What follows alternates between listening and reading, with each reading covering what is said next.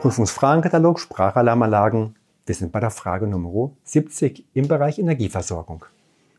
Welche danach folgenden Überbrückungszeiten für die Bemessung der Batterien einer Sprachalarmanlage ohne vorhandene Netzersatzanlage sind nach DIN VDE 0833 Teil 4 als Mindestzeit gefordert. Vier mögliche Ideen als Antwort. Erstens 72 Stunden, zweitens 30 Stunden, drittens 24 Stunden, viertens 60 Stunden.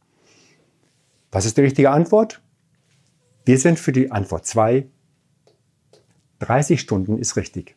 Dankeschön.